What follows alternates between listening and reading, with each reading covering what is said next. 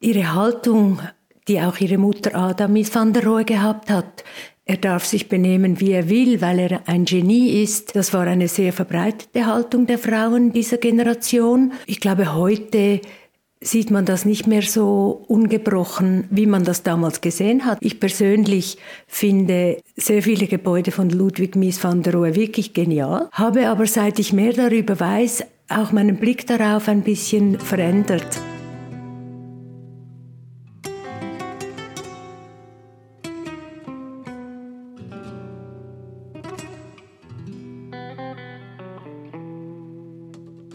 Hallo und herzlich willkommen zu Sach und Krach, dem Podcast von Hochparterre. Unser Gast ist Sabine Gissiger, Filmemacherin und Regisseurin des Films Demise van der Rohes. Und wir, das sind Jonathan Jecki und ich, Marcel Bechtiger von Hochparterre. Wir machen Sach und Krach, den Podcast von Hochparterre und können dabei auf die Unterstützung der Firma Electrolux zählen. Herzlichen Dank. Ja, Sabine Gissiger, wir legen gleich los mit einer einfachen und auch schwierigen Frage. Wer bist du und wie bist du Filmemacherin geworden? Also ich bin Sabine Gissiger, ich bin Filmemacherin, war lange Zeit auch rasende Reporterin, bin ähm, Dozentin, unterrichte an der Zürcher Hochschule der Künste seit 20 Jahren und ähm, ja, ursprünglich Historikerin. Ich habe Geschichte studiert, wobei mich eben History nicht mehr so interessiert wie Her Story. Da sind wir fast schon beim Thema eigentlich, nämlich bei deinem neuesten Film, The Mies van der Rohes, wie es heißt, eine epische Familiensage aus dem Innern der Moderne, aber erzählt von den Frauen im Dunstkreis des ikonischen Architekten Mies van der Rohes. Und es ist eigentlich so, dass äh, dieser Mies van der Rohe gar nicht mehr im Rampenlicht steht, sondern vielmehr die Schicksale dieser ähm, Frauen in seinem Umfeld, allen voran eigentlich äh, seine Tochter Georgia van der Rohe. Wie bist du auf diese eigentlich doch unerwartete Idee oder Perspektive gekommen? Die Perspektive ist vielleicht nicht so unerwartet, die hat mich schon immer interessiert. Schon Simone de Beauvoir hat gesagt, dass ähm, die Männer nicht nur die Welt geschaffen und dominiert haben, sondern auch unsere Vorstellung von der Welt. Und das ist etwas, was mich schon ju mit jungen Jahren interessiert hat, schon im Geschichtsstudium. Damals wollte ich mit einer Freundin zusammen unsere Litzarbeit machen über die Geschichte der Dienstmädchen. Und der Professor hat gesagt, das ist doch kein Thema und wir mussten kämpfen und einen anderen Professor suchen, obwohl ihre Großmutter, meine Großmutter, ein Großteil der Frauen aus der Unterschicht, die in die Stadt gezogen sind, eben als Dienstmädchen gekommen sind. Mein erster Film war äh, Motornasch, das ist die Geschichte der Sowjetunion im Spiegel von fünf Frauen aus vier Generationen einer russischen Familie. Und da ist die Geschichte natürlich eine ganz andere als diese Geschichte, die sich darstellt als eine Abfolge von, von Diktatoren und politischen Machenschaften. Das hat mich schon immer interessiert. Insofern ist diese Perspektive jetzt für mich nicht überraschend. Ich habe schon Anfangs der 2000er äh, mal zufällig in einem Buchantiquariat die Autobiografie von Georgia van der Rohe, der Tochter von Ludwig Mies van der Rohe, gelesen. Und irgendwie hat's mich fasziniert, also weil ich wie gemerkt habe, viele der Themen, die sind eigentlich heute noch aktuell und vor allem aber, es ist ein ganz anderer Blick auf die Moderne als den, den ich gekannt habe. Und das hat mich interessiert. Und dann habe ich gedacht, ich muss unbedingt mal gehen und mit dieser Frau reden. Und dann wollte es das Leben irgendwie anders und ich habe es verpasst und dann ist sie gestorben und ich habe mich aufgeregt und habe es aber doch nie ganz vergessen. Und irgendwann habe ich gedacht, jetzt muss ich das einfach mal machen. Und dann habe ich mit der Recherche begonnen. Also steht diese Autobiografie eigentlich am Anfang deines Films oder des Filmprojekts und es heißt ja im Film einmal, du sprichst da von, von diesem leichten, fast saloppen Tonfall, den diese Erinnerungen so an sich haben. Also der Rohe tritt uns eigentlich sehr selbstbewusst, sehr souverän entgegen. Und dann heißt es einmal im Film, was ich interessant fand, sie bleibt doch immer seltsam auf den berühmten Vater fixiert. Was hat es deiner Meinung nach mit dieser Ambivalenz auf sich? Dieser Tonfall ist mir einfach beim Lesen aufgefallen und da war ich skeptisch. Für mich war das wie ein Überspielen von einem, von einem Schmerz, äh, den sie hatte. Und äh, auch diese Fixierung auf den Vater, den sie eigentlich ja kaum gekannt, wenig Kontakt hatte und doch immer wieder auf ihn Bezug nimmt, da habe ich einfach gespürt, da liegt eigentlich das Drama und das hat mich interessiert. Aber da sie eigentlich sehr vordergründig geschrieben hat und eben sie sehr vieles überspielt hat, war für mich klar, dass ich recherchieren muss, dass ich mehr Quellen haben muss, dass ich herausfinden möchte, was steckt da dahinter und habe dann Kontakt aufgenommen mit den Verwandten. Der erste war der Enkel von Ludwig Mies van der Rohe, Dirk Lohan, der auch damals sein Büro übernommen hat in Chicago. Ich bin also zuerst nach Chicago und der fand das aber ganz uninteressant, was ich da machen wollte. Und hat gesagt, ja, ich soll mal mit seiner Schwester reden. So bin ich dann auf die Enkelin Ulrike Schreiber in München gestoßen und die war sehr, sehr offen und fand das auch interessant und wusste auch viel über die Geschichte der Frauen, hat sie interessiert. Sie hatte ihre Großmutter, also Ada Mies van der Rohe, sehr gerne und hat mir dann gesagt, ja, sie hat noch Briefe, Tagebücher, Fotos, sie hat noch viele Sachen im Keller. Und ja, das ist natürlich ein Höhepunkt im Leben äh, einer Historikerin und wir sind in den Keller und da lag so viel rum, das war einfach herrlich und ich durfte alles einscannen und lesen und das war dann der zweite Anfang der Recherche. Der Film eröffnet ja ein großes Panorama. Es gibt Georgia van der Rohe, die Tochter von Ludwig Mies van der Rohe. Es gibt ihre zwei Schwestern. Es gibt die Ehefrau Ada Mies van der Rohe. Es gibt darauf aber auch Mary Wigman, die Tänzerin. Und du hast ja sehr viele persönliche ähm, Dokumente auch zusammengetragen. Welche von diesen Figuren hat dich am meisten interessiert oder beeindruckt? Es gibt ja auch noch äh, Lili Reich, die Designerin.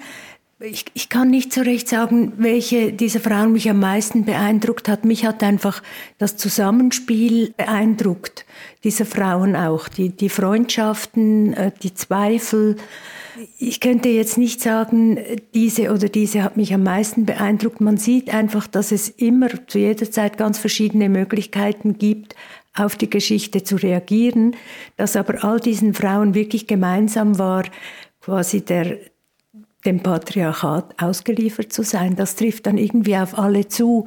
Auf Ada, die schon in der Kindheit gelitten hat, weil der Vater die Mutter geschlagen hat. Auf Ada, deren Vermögen nach dem Tod des Vaters eben an Ludwig Mies van der Rohe geht und nicht an sie. Das heißt, sie bleibt dann eigentlich arm zurück, als er nach Chicago geht. Mary Wigman, die alles versucht zu tun für ihren Ausdruckstanz und sich dann am Schluss gezwungen sieht, sich mit den Nazis zu verbünden die sie dann aber auch wieder fallen lassen, weil sie zu viel fordert und zu eigenständig ist. Lili Reich, die Ludwig Mies nachreist bis nach Chicago, er schickt sie dann aber zurück, damit sie in Berlin das Büro hütet und die Prozesse noch abwickelt. Ja, es ist irgendwie verrückt, was sich da alles spiegelt in den Geschichten dieser Frauen. Und trotzdem sind sie eigentlich alle sehr tapfer und stehen sich bei und überstehen das Ganze. In, de, in, in, dem Sinn endet die Geschichte auch mit einer positiven Nachricht. Und ich denke einfach, das, was diese Frauen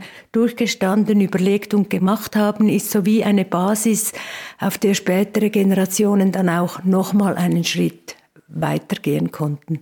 Vieles von dem, was man jetzt hört in diesem Film, hört man eigentlich zum ersten Mal überhaupt. Also das ist ja wirklich auch eine historische Entdeckung, also was man alles an Archivmaterial, an Tagebüchern, an Briefen offeriert bekommt in deinem Film. Ist das auch so eine Art Rückkehr eigentlich gewesen, so zu deinem alten Historikerinnen-Dasein? Also eigentlich gibt es, habe ich keinen Film gemacht ohne historische Bezüge.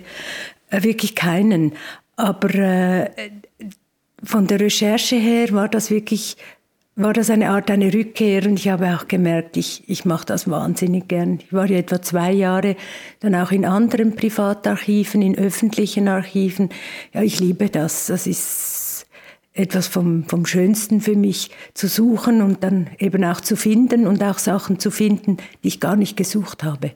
Heißt das, es gab auch einige Überraschungen bei deiner Recherche? Es gab viele Überraschungen. Du musst dir vorstellen, die Briefe, die ich bekommen habe aus dem Nachlass von Adamis van der Rohe ihren, und ihren drei Töchtern, das waren ja Briefe, die sie bekommen haben. Aber ich wollte ja auch wissen, was sie geschrieben haben. Das heißt, ich musste nach den Absenderinnen und Absendern suchen, um zu schauen, ob ich da noch was finde. Und es gab einen Brief, den hat ein Herr Levi geschrieben, der sich bei Ada bedankt hat, dass sie seinen Eltern hilft und sich erkundigen wollte, was mit den Eltern passiert ist. Und das wollte ich auch wissen und ich wollte auch wissen, was Ada ihm geantwortet hat und habe den dann gesucht in England, gab es den nicht mehr. Dann haben mir jüdische Organisationen geholfen herauszufinden, dass er noch in England den Namen gewechselt hatte, nach Amerika ausgewandert war. Er war in der Zwischenzeit gestorben. Es gab aber einen Sohn. Und dann habe ich dem geschrieben, dass ich Briefe suche von Adamis van der Rohe, die sein Großvater erhalten hat in England. Dann hat er gesagt, ja, er hat eine Schachtel mit deutschen Briefen, aber er kann nicht Deutsch. Dann habe ich ihn gefragt, ob er mir die nicht alles kennen würde und schicken, dann kann ich selber schauen. Und äh, tatsächlich war da ein Brief von Adamis van der Rohe, der mich sehr berührt hat, weil sie ihm diese traurige Nachricht schreiben musste, also dass es keine Nachrichten mehr gibt von den Eltern. Die sind im KZ umgekommen, die Schwester ebenfalls, und hat ihm dann auch geschrieben, er müsse sich sicher nicht bei ihr bedanken, dass sie den Eltern geholfen hat. Es war nur eine kleine Hilfe, die sie da leisten konnte. Sie schreibt ihm, dass er sich nicht äh, bedanken müsse, weil die unser aller Schuld sehr, sehr groß ist. Und das hat mich sehr berührt, dass sie sich auch selber da nicht ausgenommen hat, obwohl sie immer gegen das Naziregime war und getan hat, was sie konnte. Und es gab keine äh, Schwierigkeiten jetzt mit, mit der Verwandtschaft, mit der Familie, das alles öffentlich zu machen? Nein, also ich habe ja dann auch den Sohn von Georgia kennengelernt in Berlin. Super guter Typ, der auch gefunden hat, doch, das ist interessant und der auch genossen hat, dass er sehr viel erfahren hat, was er selber auch nicht wusste über seine Mutter. Oder Sachen bestätigt bekommen hat, wo er geglaubt hat, sie hat, sie hat sie erfunden. Zum Beispiel hat man in der Familie gedacht, dass das nicht stimmt, dass sie in Buchenwald, also Georgia van der Rohe als Schauspielerin im Konzentrationslager Buchenwald auftreten musste vor SS-Leuten.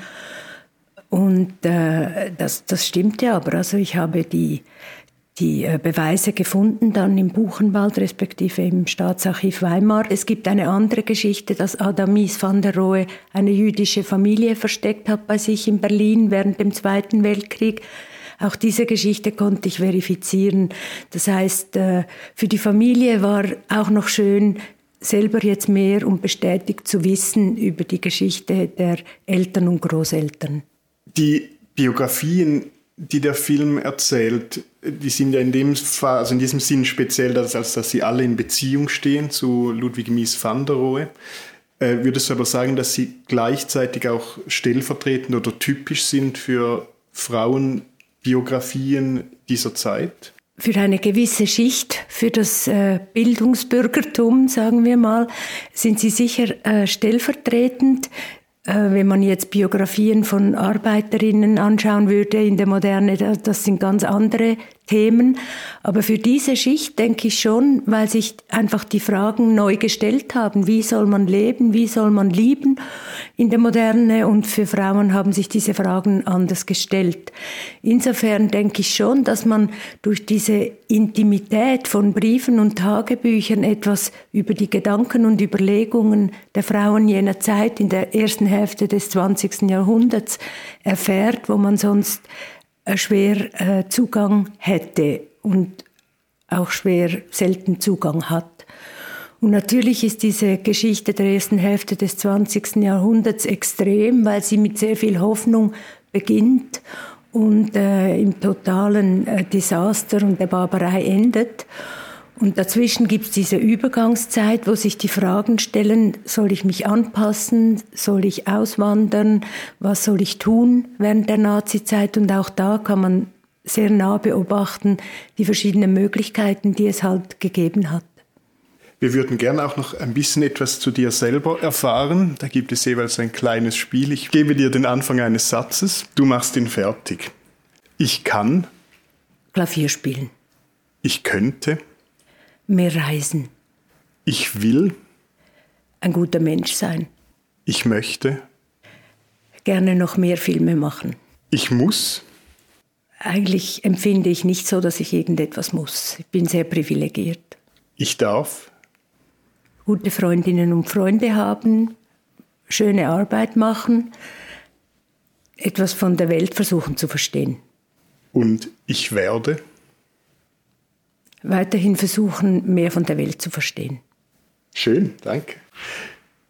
Nochmals zurück zum Film und auch zur Arbeit, wie du gearbeitet hast. Du hast ja sehr viele textliche Quellen, es gibt aber auch sehr viel ähm, Fotomaterial, Filmmaterial. Aber es gibt ja eigentlich keine Aufnahmen von Gesprächen und du hast dann diesen Kunstgriff gewählt, ein Interview mit Georgia van der Rohe zu reinszenieren. Wie hat sich diese Idee entwickelt und wie bist du da vorgegangen? Das ist oft so, wenn man Frauengeschichte schreibt, dass es wenig Quellen gibt, dass man sich irgendwie anders auch behelfen muss. In dem Fall, wie du gesagt hast, hatte ich Briefe, ich hatte Fotos der Familie, es gab gewisse Filmaufnahmen von Freundinnen äh, von Adamis van der Rohe, aber von den eigentlichen Hauptdarstellerinnen gab es das nicht. Und äh, ich habe mir dann überlegt, wie ich das schaffen könnte, dass man trotzdem eine Nähe entwickeln kann. Und bin dann auf die Idee gekommen, dieses fiktiven Interviews. In diesem Interview spielt äh, die tolle Schauspielerin Katharina Thalbach die Georgia van der Rohe. Das, was sie als Antworten gibt, das sind alles authentische Zitate. Ich habe eigentlich nur die Fragen dazu erfunden. Wie bin ich auf die Idee gekommen? Ja, einerseits weil ich mich wirklich geärgert habe, dass ich dieses Interview real nie geführt habe mit Georgia van der Rohe. Andererseits aber auch als Kunstgriff, um eine Identifikationsfigur zu schaffen, der man näher kommt, als wenn es nur auf der Basis von Archivmaterial und Textquellen ist. Und das ist dann schon auch eine Art von, wie du sagst, eine Art äh, Geschichte zu schreiben, die ja nicht geschrieben worden ist oder so allgemeiner gesagt oder auch vergessene Biografien teilweise. Und ich fand auch sehr eindrücklich die Sequenz im Film, als Ludwig Mies van der Rohe dann emigriert nach Chicago 1938, während eigentlich alle seine Frauen, Töchter, Partnerinnen zurückgelassen werden in, in Nazi-Deutschland. Und Lili Reich, die Möbeldesignerin und eigentlich eine kongeniale Partnerin von äh, Ludwig Mies van der Rohe, kurz nach dem Krieg stirbt. Es wird dann erzählt, wie ihre Nachlassenschaft nach Chicago geschickt wird in einer Kiste, die Ludwig Mies van der Rohe dann gar nie öffnet. Und Lili Reich eigentlich äh, fast vergessen geht in der Geschichtsschreibung der modernen Architektur. Wie siehst du das jetzt als Historikerin? Hat sich da viel getan in letzter Zeit in, in der Aufarbeitung von weiblichen Biografien auch? Ja, da hat sich viel getan und tut sich immer noch. Also das finde ich wirklich sehr schön. Hat man auch jetzt in Solothurn gesehen, wo äh, mein Film Premiere hatte. Da gab es auch andere Filme, die sich mit Frauenfiguren auseinandergesetzt haben oder von denen erzählt haben. Und das ist eine neuere Entwicklung, die mich aber sehr freut. Und da ist wirklich auch viel nachzuholen. Wenn du zurückblickst auf diesen Film und auf diese Figur Miss van der Rohe, Georgia sagt ja sehr häufig, oder wie unglaublich spannend auch ihr Leben war, eben auch im, also als sie dann selber doch auch mal in Chicago ist, bei ihrem Vater, den sie eigentlich nicht gut kennt, aber dann ist das irgendwie wahnsinnig toll und aufregend und intellektuell sehr hochstehend. Und sie verteidigt ihn ja auch in, in seiner, eben in seiner Abwesenheit als Vater, in seiner Unzuverlässigkeit, indem sie immer sagt, ja, er war ja auch ein Genie. Ist er das für dich auch? Soll er das bleiben können oder wie, siehst du das? Ihre Haltung, die auch ihre Mutter Adamis van der Rohe gehabt hat, er darf sich benehmen, wie er will, weil er ein Genie ist. Das war eine sehr verbreitete Haltung der Frauen dieser Generation. Ich glaube, heute sieht man das nicht mehr so ungebrochen, wie man das damals gesehen hat. Ich persönlich finde sehr viele Gebäude von Ludwig Mies van der Rohe wirklich genial, habe aber seit ich mehr darüber weiß, auch meinen Blick darauf ein bisschen verändert. Irgendwie, wenn ich jetzt diese Gebäude ansehe, dann, dann, dann sehe ich, dass diese Moderne irgendwie auch etwas Gnadenloses hatte in Bezug auf das Leben und auf Beziehungen. Ich mache ein Beispiel. Es gibt dieses Farnsworth House, habe das auch gesehen, das ist wunderbar. Aber eben die Frau, die darin wohnen sollte, ist fast verzweifelt, weil sie ihre Sachen nirgends unterbringen konnte, weil sie total ausgestellt war und so weiter. Vielleicht ist gnadenlos gar nicht so schlecht. Wunderschön, aber ein bisschen gnadenlos.